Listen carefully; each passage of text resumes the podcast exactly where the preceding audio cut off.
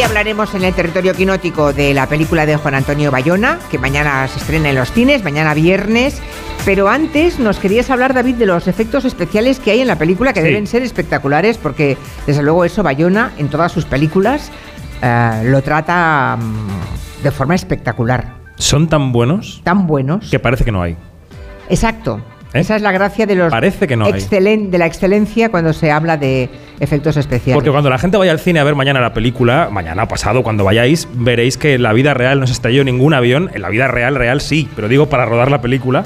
Ni hubo ninguna luz, pero ahí están en la película. Eso hay que hacerlo. Hemos hablado con Laura Pedro. Laura Pedro recogió el sábado pasado el premio europeo a los mejores efectos visuales por esta película. Ella es responsable junto a Félix Vergés, ambos de la empresa El Ranchito, de los VFX que se llaman en el cine, los efectos visuales de la película.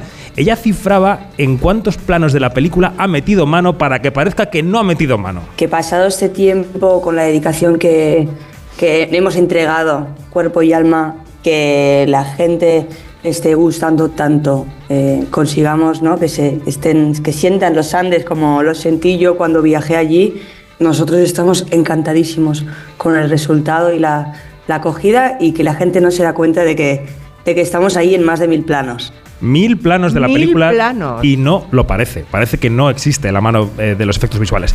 Y es que Laura viajó a los Andes con Bayona, al lugar del accidente de aviación real, filmaron las montañas y luego con eso y con planos de satélite, lo que hicieron fue generar una especie de videojuego, una aplicación que les permitía en ordenador en Barcelona ver cómo serían los planos de la película y la luz a cualquier hora del día que escogieran en cualquier rincón de esas montañas para poder rodarla, ¿no? Es alucinante. Laura Pedro recibió una nominación al Goya el otro día por esta película. eh, ya tiene dos Goyas, de hecho. Dice que hay compañeros, y esto es interesante, que al votar en los premios, las películas, en la categoría de efectos visuales, por ejemplo en los Goya, no saben qué efectos tiene cada película, no están informados. Hombre, sino que, no lo sepamos los espectadores, ¿no? La gente que somos simplemente Claro. aficionados, pero la gente que forma parte de la academia y que vota en la academia, que se supone que son profesionales del cine, deberían saber que hay efectos especiales y que en manos de quien está marca mucho la calidad final de la película. Luego os voy a poner un ejemplo muy concreto, pero mirad lo que dice ella de las personas académicos, académicas, que simplemente votan las películas que les gustan. Tema premios, yo creo que hay algo, tenemos un problema que tendríamos que solucionar lo antes posible. Pasa que de repente hay un montón de películas que tienen muchísima intervención digital que por lo que sea no han sonado tanto como otras y simplemente por el voto de, como es la más conocida, dan voto a una película, porque también la han presentado los productores, no sé muy bien cómo funciona, a, la candidatura de efectos y acaba apareciendo nominada. Bueno, muy sonado es el ejemplo de una peli que arrasó en los premios hace un par de años, que es El buen patrón, de Fernando León de Aranoa, protagonizada por Javier Bardem. Estuvo nominada a Mejores Efectos Visuales y tenía efectos en prácticamente dos planos, que era un pajarito que se posaba en una balanza Y que ya estaba en la puerta de la fábrica. Entonces, ¿qué ocurre con los premios? Que la gente coge una película que le guste y la nomina a todo. A vestuario, a maquillaje, a música, a, a fotografía, a efectos visuales, aunque casi no tenga. Y al revés, hay películas que a los académicos no les gustan mucho. Santiago Segura pone siempre su propio ejemplo. Dice, mis películas a lo mejor no les gustan, los torrentes, tal, pero tienen efectos visuales y merecerían quizá una nominación. Pues sí. Pues sí, me parece que es una llamada de atención a los académicos. Deberían tener esto en cuenta. No tiene mucho sentido votar una película porque te guste mucho en todas las acepciones, cuando igual mm, es absolutamente irrelevante en este caso un efecto especial. Sí. Muy bien, eh, está sentado junto a... Hola, ¿qué ha visto? Hola, ¿qué tal? Hola. ¿Cómo se llama? Ana. Ana, ¿qué ha, qué qué- qué ha ido a ver al cine Pues últimamente? ayer, ayer por la tarde estuvimos viendo El profesor que prometió el mar. Qué ¿Y bonito. qué tal? El maestro, el maestro. El maestro, mar. pre- Qué bonito. ¿Qué tal? ¿Le gustó? Preciosa. Sí, ¿eh? Sí, sí. Un poquito triste, pero muy, muy, Ya. muy bonita. Muy recomendable. ¿Alguien más ha ido al cine últimamente que quiera contarnos alguna peli? Se han hundido todos en la butaca. No, de momento que no. quieren- vale, vale. Bueno, si queréis hacer una pregunta a David sobre alguna de las pelis, encantado, Fácil, él fácil. responde. Bueno, ¿qué ha pasado en el Festival de Berlín? Que dicen Uy. que hay una crisis enorme. ¿Qué ha pasado en Berlín? A ver, mira, esta semana han coincidido en las noticias sobre cine dos marcas que son muy, muy, muy viejas, ya muy vetustas. Llevan una 70 años y otra más de 80 acompañándonos. Son los Globos de Oro y el Festival de Berlín. Los Globos de Oro han tenido una crisis de reputación brutal que están remontando.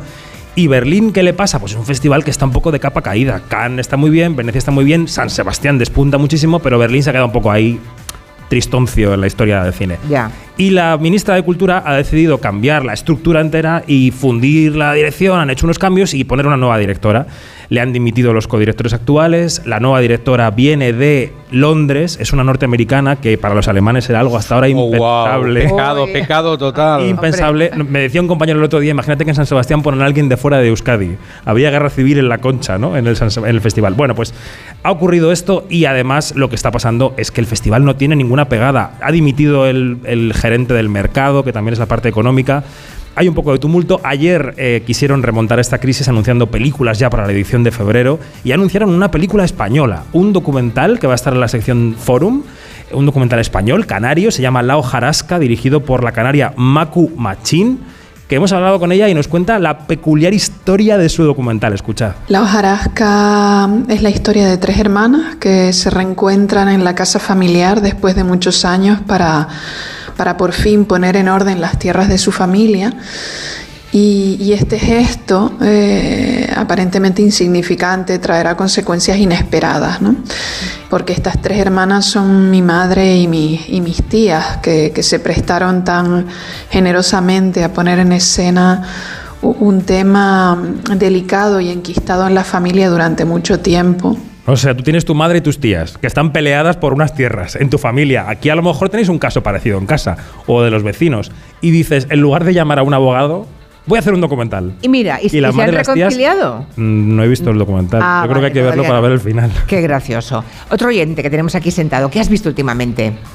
Pues yo fui a ver la de Saben Aquel, la que cuenta es Ah, el sí, biopic de Eugenio. ¿Y qué te pareció? Me ha encantado. ¿Sí? Porque el personaje me interesó, me ha interesado siempre muchísimo. Y eso que yo en vivo no lo, no lo llegué a ver, claro. Claro, ¿tú, qué, qué edad tienes tú? Yo tengo 33. Claro, eres muy joven, claro. Lleva más, años muertos, Eugenio, Sí, casi. claro, ¿no? pero es, o sea, es y además el David Verdaguer, el actor, es vamos una interpretación increíble. Ojo que suena fuerte para el Goya este año, ¿eh? Se lo va a disputar Seguro. quizá a Enrique Auquer, el protagonista del maestro que prometió el mar. Están ahí, ahí los dos. Los dos, sí. Junto con Manolo solo por cerrar los ojos. Está la cosa por ahí Lo que bailando. pasa es Sabana, que que este, no he visto la peli todavía, pero la que tiene más protagonismo es la mujer de Eugenio, ¿no? Sí, le dan ahí el protagonismo de que, Carolina Yuste. Mm. fue la que tuvo que hacerse cargo, por así decirlo, de criar a los hijos cuando él estaba. Ya, ya, ya, Pero ya. tengo una crítica con esta película que el doble, porque no sé muy bien por qué. Claro, ellos hablaban en catalán y en la película hay frases en catalán que se subtitulan y otras que las doblan. No sé muy bien por qué, porque Ah, yo, yo- interesante. yo creo que ganaría más, o no sé si fue en el cine en el que lo vi yo, pero que gana- para mí habría ganado más que todas las frases en catalán se hubieran doblado.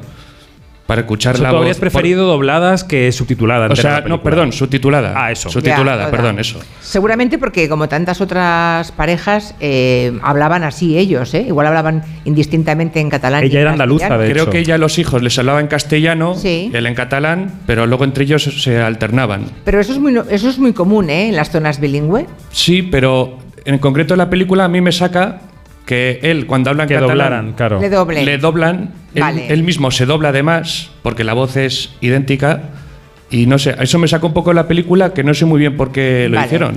O dóblalo o subtitúlalo, pero no Yo creo que hay productoras y distribuidoras que yo me llevo bien con todas y todo el cariño desde aquí que subestiman un poco al público. Sí. Y creen que si no donan las películas la gente no va a ir a verlas. Yo creo que cada vez más, y, y gracias a las plataformas, la gente cada vez ve más cosas en versión original. Sé que cuesta lo de los subtítulos, hay gente que le cuesta porque le cuesta tener que leer y tal, pero que todos estamos acostumbrándonos y cada vez más, y ayuda mucho a escuchar lenguas que no son la nuestra. Y Claro, el catalán, claro. desde luego, es precioso, así que hay que escucharlo. Bueno, la sociedad. de- muchas gracias. La Sociedad de la Nieve, venga, que se estrena. Eh, recordemos, eh, clausuró el Festival de Venecia. Pregunto para quién serán esas imágenes.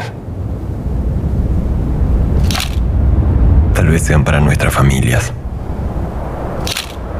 Volveremos a vivir en su imaginación. ¿Qué nos pasó? ¿Qué Yo supongo que todo el mundo sabe de qué va la Sociedad de la Nieve, pero bueno, recordémoslo una vez más. Sí, porque a veces con esta historia se nos quedan ciertos clichés en la cabeza que hay que situar bien para saber a qué se van a enfrentar los espectadores cuando vayan al cine este fin de semana o cuando la vean en Netflix el 4 de enero, porque va a estar tres semanas en cines y luego el 4 de enero se podrá ver en Netflix la película. Yo recomiendo cine no solo por la cosa nostálgica y de postureo, sino porque el sonido, la fotografía, la música, los efectos de esta película en cine ganan. Y Hombre, pantalla cuanto más grande mejor, claro. Otoño del 72, eh, lo hemos comentado aquí muchas veces, eh, accidente del equipo uruguayo de rugby que viajaba a Chile con amigos y familiares, se estrellan en los Andes, ese accidente conmocionó al mundo en aquel momento, hubo 16 supervivientes. ¿Qué pasó en los años 90? Bueno, pues en los 90 Hollywood eh, contó la historia a su manera, ¿no? Por un lado, glorificando a los que sobrevivieron como héroes y por otro quizá sobredimensionando un poco de forma truculenta aquello de que se comieran unos a otros para sobrevivir. Hablamos de la película Viven, claro, que todo el mundo ha visto en la televisión 1500 veces. Bueno, ¿qué ha hecho Bayona? Bayona ha vuelto al origen de la historia, al libro de Pablo Bierzi, que recoge las vivencias tanto de quienes murieron como de quienes vivieron. Y la epopeya que cuenta, la emocional, la física, acaba por encima del asunto del canibalismo. Así que sin dejar de ser una historia eh, durísima, eh, eh, muy fuerte, lo de tener que comerte al cadáver de un compañero para sobrevivir tú en la montaña, todo se convierte en un acto de fraternidad y de ahí viene el título de la sociedad de la nieve. Es una sociedad, es un pacto de supervivencia entre los que no pueden vivir porque ven que por su cuerpo no pueden vivir y los que sí pueden vivir por sus compañeros. Vale. ¿Y la peli qué te ha parecido? A mí la película me parece lo mejor que ha hecho eh, Bayona Ostras. en su carrera. Pues entonces debe ser maravillosa. Bueno, Julia Otero y yo nunca estamos de acuerdo. En esta yo creo que igual sí.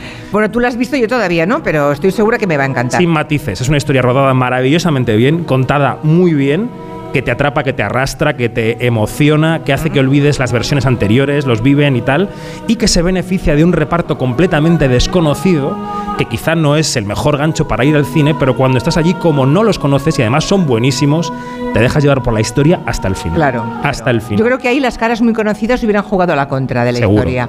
Así que hasta para eso es mm, listo a Bayona, sabe lo que se hace. Y luego, al verla, todo el mundo va a comprobar de lo que es capaz la industria española, porque la mayor parte, el 90%, 95% de la gente que está ahí son españoles. Somos capaces de hacer una película a nivel de Hollywood totalmente. Es decir, no hay ni un resquicio que nos ponga por debajo de ninguna película de ningún país del mundo. Y es una cosa que nos debe hacer sentir orgullosos como país. Ese es el verdadero nacionalismo que yo quiero. Por eso. El de Bayona. Claro, por eso es candidata a tantos premios, ¿no? Claro. Ojalá se lleve muchos. Bueno, hacemos una pequeña pausa y vamos con otras, otras pelis que también se estrenan este viernes. En Onda Cero, Julia en la Onda, con Julia Otero.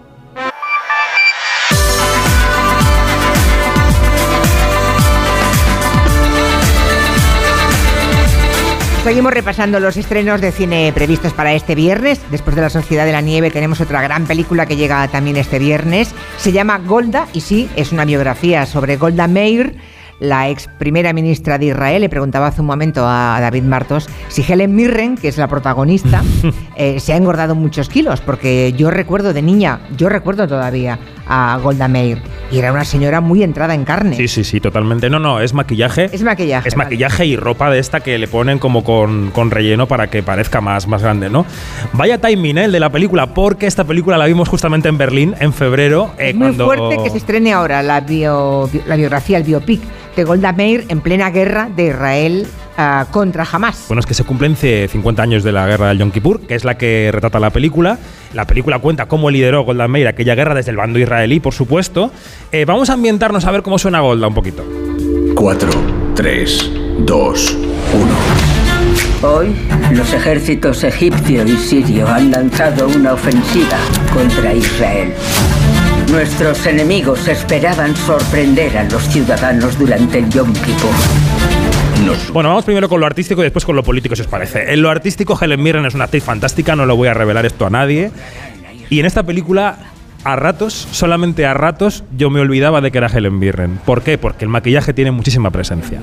Ella es muy buena y a ratos conseguía que me olvidara, me olvidara de que era ella, pero el maquillaje tiene mucha presencia para que ella pueda ser esa fumadora empedernida, canosa, arrugada, muy entrada en carnes de la que nos hablabas tú hace un Sí. momento, ¿no? Con un moño trasero bajo. Totalmente. ¿Va así? Y hay una escena en la que ella no puede ni siquiera meter los pies en los zapatos de lo, eh, hinchados que tienen los pies y todo eso también es maquillaje porque no son los pies de Helen Mirren. Bueno, y lo político. Vemos como una mujer intenta primero hacerse un hueco en su mesa de gabinete de ministros y luego de esa mesa de generales israelíes que están llevando la guerra para que la tomen en serio, lo consigue y encima defiende los intereses de Israel que nunca han, que son los mismos que, que son ahora, pero con límites éticos incluso desde Israel, ¿no? unos límites éticos de mirada a la comunidad internacional, de respeto a unos ciertos derechos humanos, que ahora parece una película de ciencia ficción. Esto no es un biopic, estos son marcianos. Golda Meir era una señora que tenía límites. Así que yo creo que esta película, aunque haya gente que le eche para atrás, como he visto por ahí en redes,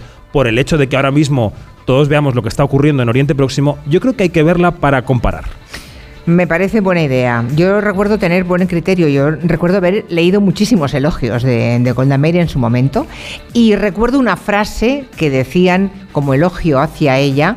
Hay que situarlo esto, ¿eh? en los años finales de los 70. Decían que Golda Meir era el único hombre de su gabinete. O sea, ya hay, hay una carga de profundidad, ¿eh? Sí, sí, hay una parte bien, del bien mensaje que todos sabemos lo que significa, ¿no? Pero que, bueno, de una mujer con un enorme coraje. Yo tengo ganas de ver este biopic de Golda Meir. Bueno, para terminar, un par de recomendaciones rápidas. Series, un, par, un par de series, venga. Vamos a decir que este domingo llega a 3 Player Premium Vestidas de Azul, que es la nueva serie de la factoría de los Javis que prolonga el universo de Veneno. Ya hablaremos de ella con más calma en otro momento. Y vamos a decir también que desde el martes 12 está en Prime Video una serie española que es de las más esperadas del año, codirigida por Mariano Barroso y Alejandro Hernández. Viajamos a la Marbella de los 80 con una serie que se llama Los Farad. Oscar, ¿por qué estás aquí? Ahora. Viste mi perfil de niña pija y pensaste que a lo mejor había un filón. ¿Un filón de qué? ¿Qué te parecería montar un gimnasio en Marbella? Un gimnasio en Marbella, dice el personaje. Bueno, Miguel Herrán es un monitor de aeróbic en el Madrid de los 80, en la zona sur, un poco por mi barrio, Carabanchel, la luche por ahí, que se cruza con una niña pija a la que da vida Susana Baitua, que está fantástica en la serie, por cierto. Y esta niña pija le propone abrir un gimnasio en Marbella para enseñar aeróbic allí, ¿no? Con lo que era la Marbella de la jet set de los 80. Claro, a través de la relación con ella, él entra en la familia, que son los Farad. El padre es Pedro Casablanc, la madre es Nora Navas, y se dedican a negocios turbios, al tráfico de armas en los 80. Y en este contexto se desarrolla la serie. Vale, Lo vale. que he visto me ha gustado mucho, yo creo que tenéis que verla y me contáis. Vale. Eh, se llama, como decías, Los, Los Farad. Farad. Los Farad. ¿Y el documental? ¿Y acabamos? Pues un documental que llega también a poquitos cines, pero que estará pronto en plataformas seguro. Se llama Mujeres, se lo dirige Marta Layana. Ella ha conversado con mujeres asturianas de avanzada edad que comparan el mundo de su infancia y juventud con el de ahora. Y ahí, para dejar una pincelada, hay una frase que dice una de las protagonistas que dice que antes ella abría la ventana y escuchaba cantar en las ¿Y ahora? calles y que ahora en las montañas de Asturias ya no se escucha cantar. Bueno, no solamente las montañas de Asturias. Yo recuerdo en el patio de vecinos en Poplasec, en mi barrio, también se oía cantar, sobre todo las mujeres, claro. Ni silbar, ¿no? Mientras, También. mientras, eh, mientras estaban en la cocina y demás. Es verdad que antes se oía cantar, yo ahora no oigo cantar a nadie. ¿eh? Hombre, ahora a lo mejor hoy es una pelea de gallos de reggaetón. Ya, bueno. es el cantar de hoy. Uy, de reggaetón. Hay un, hay un reggaetonero que acaba de eh, literalmente ciscarse en lo que significa musicalmente el reggaetón. Mañana lo contamos en la mesa. Mañana sí.